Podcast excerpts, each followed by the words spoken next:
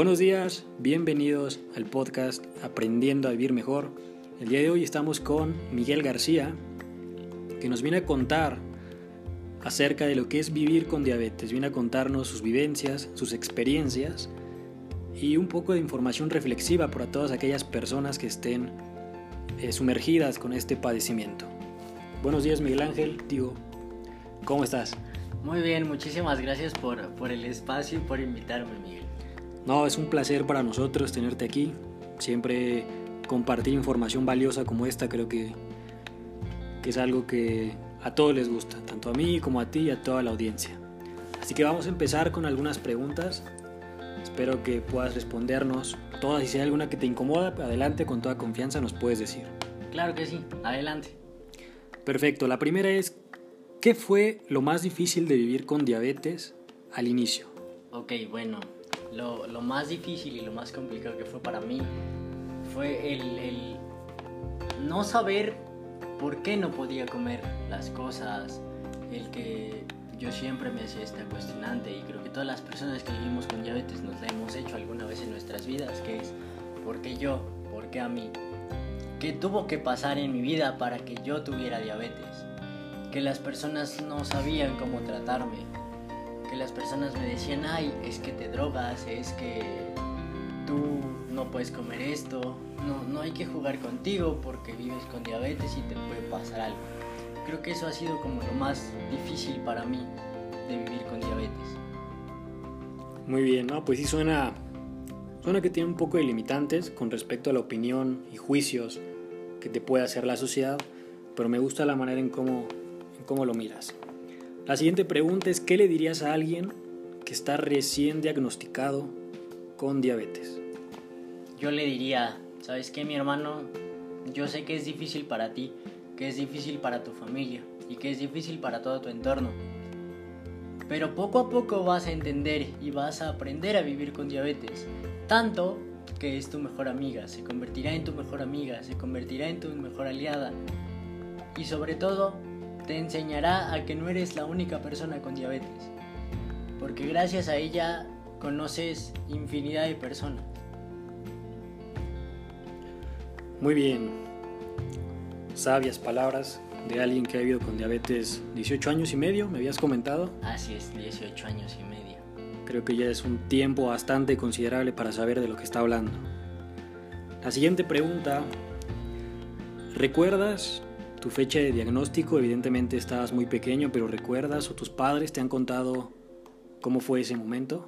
Sí, claro que sí, me, han contado ellos, porque pues la verdad, eh, por mí no, no lo recuerdo, pero ellos me han dicho que fue un 17 de octubre del 2002 nosotros eh, veníamos regresando de un fin de semana en un centro vacacional llamado La Trinidad. Eh, mi mamá, como todas las mamás, claro, tienen un sexto sentido, ¿verdad? Y ella le, le, comenta a mi papá y le dice, ¿sabes qué? El niño está mal, el niño está orinando mucho, el niño está eh, pues perdiendo peso muy fácilmente, tiene sed excesiva. Y, y, él le comenta, ¿sabes qué? Estás, estás mal, mi hijo no tiene nada, pero ándale, para que, para que estés tranquila, lo vamos a llevar el lunes con José Luis. José Luis era el médico que atendía a mis papás.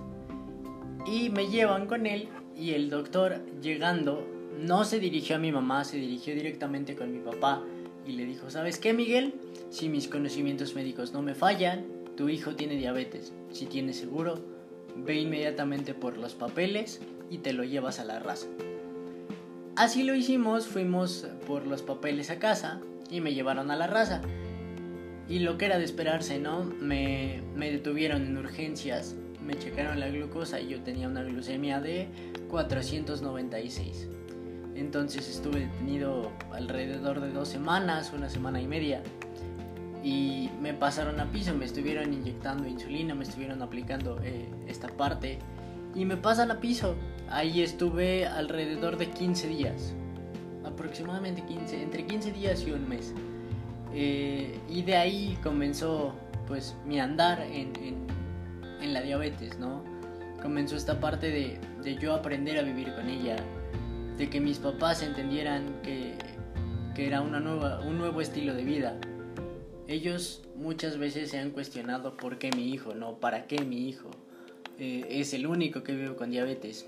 Y no, a lo largo del tiempo, ya son bastantes años, mira, eh, hemos entendido y nos hemos dado cuenta que no, que no soy el único, que existimos infinidad de personas con diabetes tipo 1 y que gracias a los campamentos que existen, eh, yo he conocido gente con, con, la misma condición que me dice, hey, tranquilo, yo, yo siento lo mismo que tú, a mí me pasa lo mismo que a ti.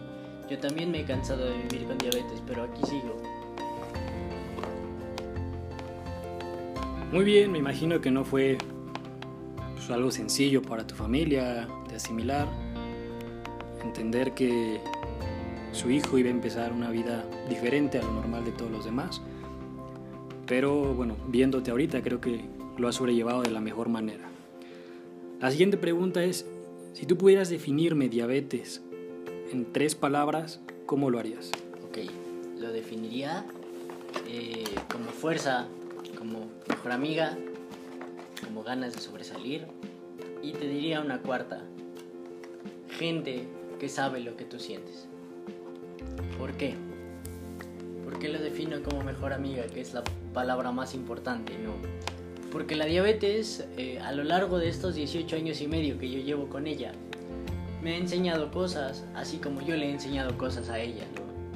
Eh, hemos renegado de estar juntos, claro que sí, por, por las hipoglucemias o por las hiperglucemias que hemos pasado. Porque ella muchas de las veces llega a descontrolarse sin razón. Y sabes que hoy quiero que amanezcas en 350 y tú te preguntas por qué, si la noche anterior cené muy poco o no comí nada, ¿por qué estoy así? La definiría como fuerza porque ella me ha dado la me ha dado pues esta fuerza para poder salir adelante y para poder estar el día de hoy contigo contándote mi experiencia, ¿no? Y bueno, también te, te comento de, de, las personas que he conocido. Yo tengo eh, a mis mejores amigos eh, que viven con diabetes son gente que yo quiero mucho, gente que aprecio y gente que cada que, que, nos juntamos o que nos reunimos me llenan el alma de una manera increíble. Pues muy bien, creo que las cuatro definiciones que nos diste de diabetes dejas un mensaje lleno de enseñanza, lleno de información muy valiosa. Y vamos con la siguiente. Para ti, ¿qué es lo peor y qué es lo mejor de vivir con diabetes? Lo peor es que pues no, no puedo comer como muchas cosas que, otras personas pueden comer, Que sí las como en cantidades pequeñas, pero eh, es esta parte de por qué estoy alto, por qué estoy bajo, por qué cuando estoy haciendo alguna cosa la glucosa llega a subirse o a bajarse sin razón eso sería lo más difícil y también que muchas veces he sido como discriminado de alguna manera por vivir con diabetes. Pero lo mejor y lo que la diabetes me ha dado es la gente, la gente que he conocido a lo largo de estos años, la gente que he conocido a lo largo de, de, de este tiempo, toda la gente que ha llegado a mi vida, que vive con diabetes y que no vive con diabetes también, claro. Excelente. Creo que esta entrevista se ha llenado de mucha información enriquecedora para toda la audiencia. Y ya como pregunta final para terminar esta entrevista, quería preguntarte, me habías comentado que hacías teatro, ¿verdad? Así es. Bueno, yo tenía entendido que el teatro pues, te requiere de esfuerzo físico, esfuerzo emocional. ¿Cómo le haces para llevar a la par o cómo sobrellevar el teatro con la enfermedad, con tus alimentos, con tu escuela, con tus actividades? ¿Cómo le haces para que no, no te afecte en tu salud?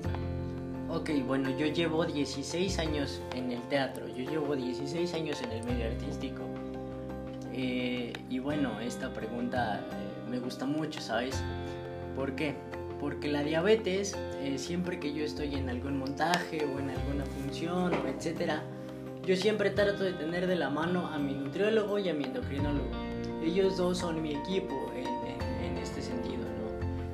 porque en un momento llegó a pasarme que yo estaba en función y yo era uno de los personajes protagónicos de una obra. Entonces me desvanecí de la nada por una hipoglucemia, por ¿Por qué? Porque no, no chequé bien mi régimen de, de insulina y me puse más me puse la insulina que me decían, pero en ese momento yo estaba haciendo ejercicio. Entonces cuando estoy en, en funciones o en montajes, siempre suelo bajar mi régimen de, de insulina para evitar hipoglucemias y para evitar esta situación que de, de, la, de las hipoglucemias. Muy bien, Miguel, gracias por responder a todas nuestras preguntas. Creo que sabes lo que es diabetes, sabes lo que es vivir con ella y creo que si hay una persona que padece esto y nos está escuchando, creo que hoy le has dado información muy valiosa para que pueda salir adelante y pueda mirar esa diabetes desde otra perspectiva. Te agradezco el tiempo que te tomaste para darnos esta entrevista. Es un placer siempre tenerte aquí. Y bueno, no sé si quieras darle un último consejo a, a la gente, a la audiencia que te está escuchando. Pues sí, claro que sí, que vivan, que sean felices y que la diabetes no los tiene por qué limitar. Porque si yo he podido a lo largo de 18 años y medio, ustedes también. Muy bien, Miguel, muchas gracias nuevamente. Eh, de verdad, un placer nuevamente que estés aquí. Te lo digo a nombre mío, a nombre de Aprendiendo a Vivir Mejor. Te admiramos por lo que eres, por lo que has logrado y esperemos que podamos seguir platicando sobre temas de interés en este podcast. Muchas gracias.